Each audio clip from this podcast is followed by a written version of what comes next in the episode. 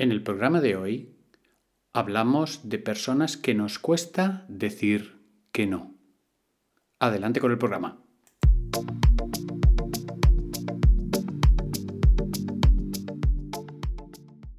Estáis escuchando el podcast de Psicología, Comunicación y Crecimiento Personal de Joan Contreras. Bienvenidos.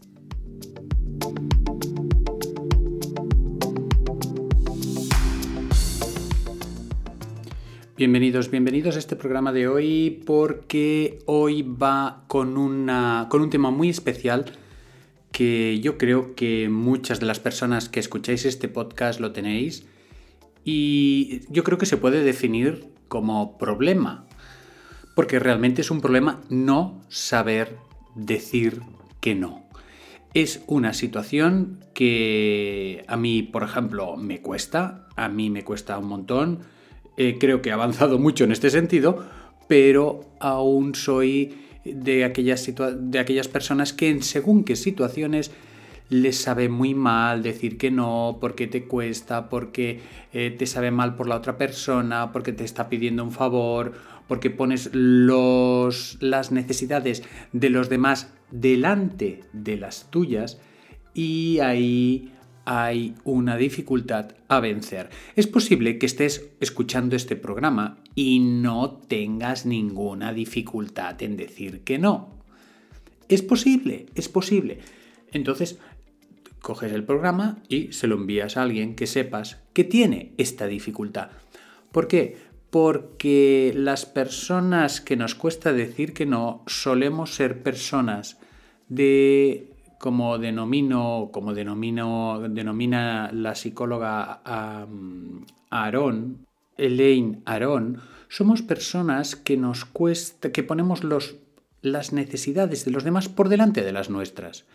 Esto es un fenómeno que para el que no lo, no lo tiene es mm, como extraterrestre, es algo muy, muy raro, pero es cierto, somos personas, las de alta sensibilidad, que nos cuesta conectar con nuestros propios intereses, nos cuesta ser egoístas, nos sentimos culpables por ello y fácilmente entramos en unos líos y en unas comidas de cocos que muchas veces nos cuesta salir. Eh, ¿Cómo os diría?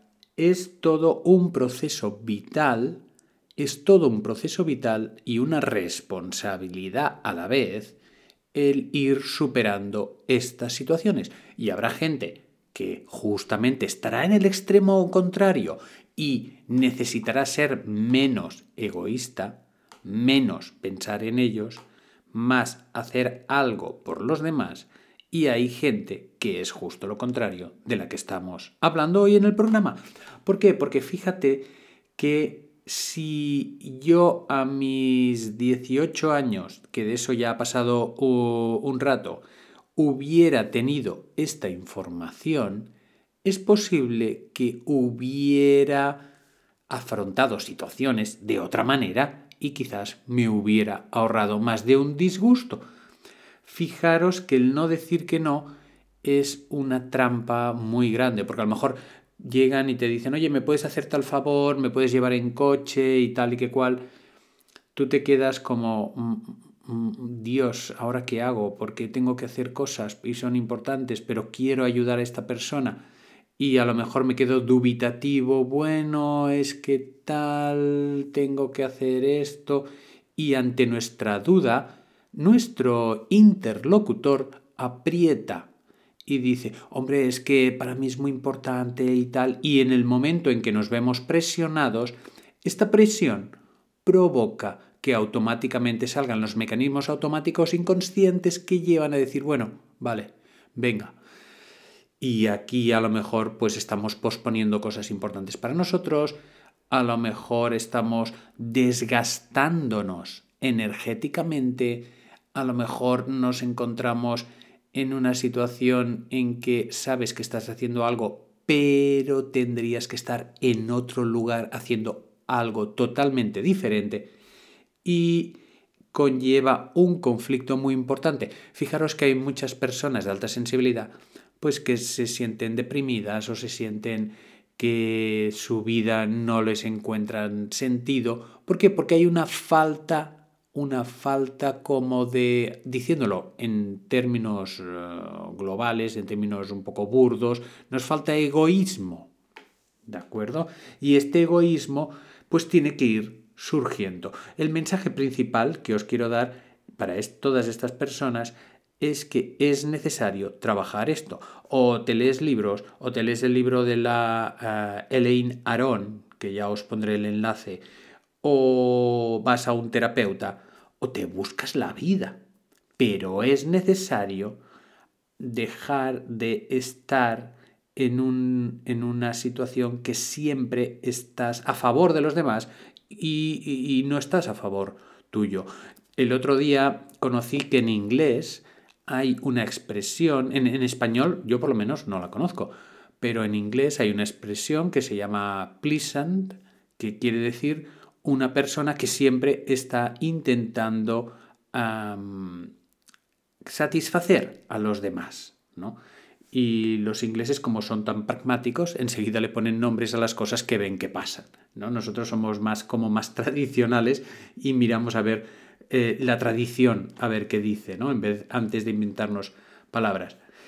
Para las personas que no son de alta sensibilidad, que no tienen problemas para decir que no, ahí va también otro consejo. Cuando veis a una persona que duda, que no está segura, que a lo mejor no tienes clara cuál es la respuesta, que a lo mejor está diciendo que sí, pero que en realidad está diciendo que no, pues un consejo. Pregúntale de nuevo, pone en duda su respuesta, del tipo, eh, mira, yo quiero que me lleves en coche, pero ¿seguro que te va bien? Acordaros en un podcast anterior que había una serie de preguntas trampa en las cuales yo ya doy por sentada la respuesta.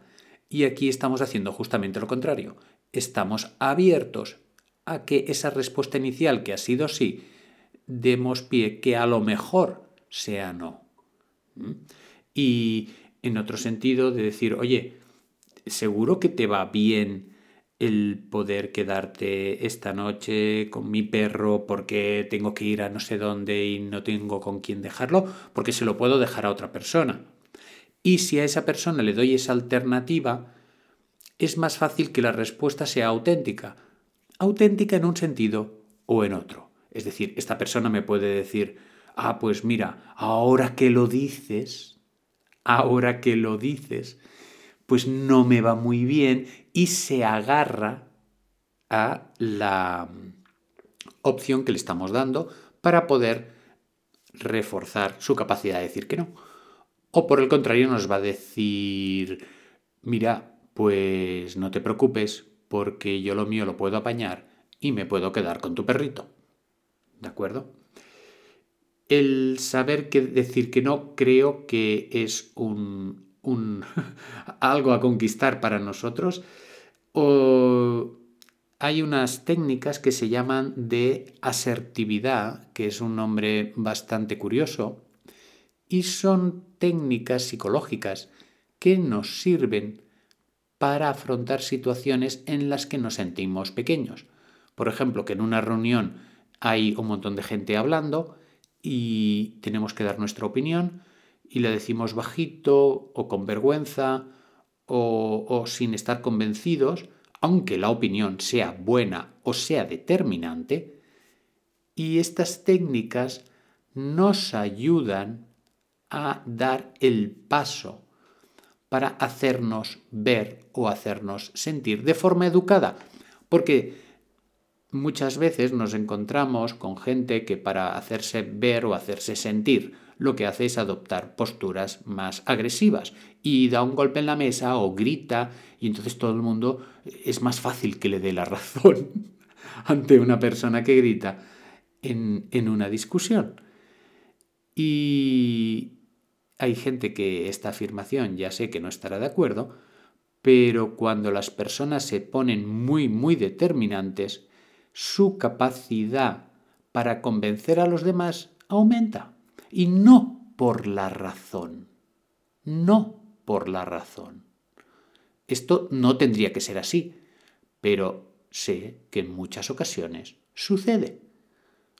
en muchas ocasiones sucede que el que eh, no atendemos a razones lógicas, sino que atendemos a razones más emocionales que van dirigidas a satisfacer la necesidad de seguridad de los que están presentes. Entonces, esto lo estuvimos trabajando también en el taller del sábado con, unas técnicas de autoafirmación. Es decir, para las personas que creemos que nuestras ideas son buenas y que nos cuesta hacerlas sentir, expandirlas, necesitamos mensajes del tipo yo. Y este mensaje del tipo yo es yo creo que esto es así, independientemente y con mucho respeto de lo que creáis vosotros, yo creo que esto es así, ¿eh? y quiero que quede en acta. Quiero que todo el mundo se acuerde de que yo estoy dando esta opinión, que va en contra de todo el grupo. Entonces, hay que hacerlo con mucho respeto. ¿eh? Puedo incluso decir respetando vuestras opiniones que son divergentes. Y yo me reafirmo, es decir, de alguna manera estoy diciendo, no voy en contra, pero me reafirmo en mi opinión porque creo que es la válida. Y estos son una de las técnicas que podemos utilizar de forma asertiva. Aparte del enlace de la, em, de la psicóloga que empezó todo esto, em, Elaine Aron, os paso un enlace de una persona que se llama César Piqueras, que dice cómo saber no las 10 técnicas que debes saber. Y en esas habla de la asertividad, habla de hablar más de pensar más en los objetivos. Eh, dice, por ejemplo, mm, permitirme mirar mi agenda y te digo algo en esa situación antes de decir, ¿te va bien? Sí, sí, sí, sí, sí. Y luego dices, ay, tendría que haber dicho que no. Pues decir, mira, pospongo esta opinión, e, esta, esta respuesta. Miro mi agenda y luego te digo algo. Y así tengo un tiempo para aclararme. Bueno, tiene unos consejos que está bastante bien. Este hombre, que no sé si es coach o psicólogo, pero bueno, me ha parecido interesante su, su artículo, César Piqueras. Os paso el otro artículo. Y para todas aquellas personas que nos cuesta decir que no, mis ánimos más profundos para poder conseguirlo. Porque tenemos muchas cosas interesantes que decir, que explicar, que defender y que compartir con los demás. Vamos ya por la reflexión del día. Tomamos aire, respiramos, nos relajamos, que hoy con este tema me acelera un poquito porque me toca de lleno.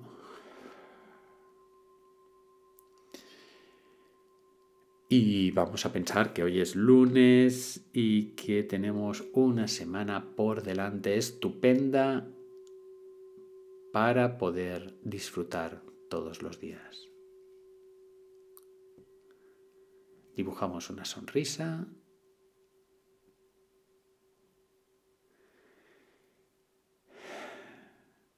Y nos vemos en el próximo programa.